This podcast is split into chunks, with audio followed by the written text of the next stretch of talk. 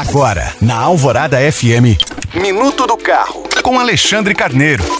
A linha da marca inglesa Triumph acaba de ganhar duas novas integrantes, a Speed 400 e a Scrambler 400X. Essas motocicletas chegam para ocupar a posição de produtos de entrada, com preços de R$ 29.990 e de R$ 33.990, respectivamente. Tais valores foram praticados durante uma campanha de pré-venda para as 400 primeiras unidades dessas motos, que já se esgotaram.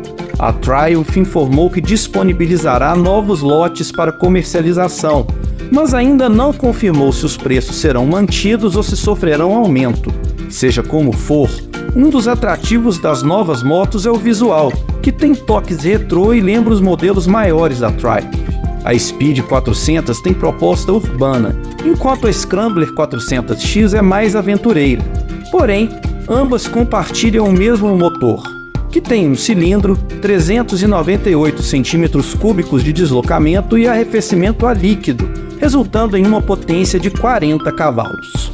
Lembrando que você pode baixar esse e outros podcasts pelo site alvoradafm.com.br. Eu sou Alexandre Carneiro para a Rádio Alvorada.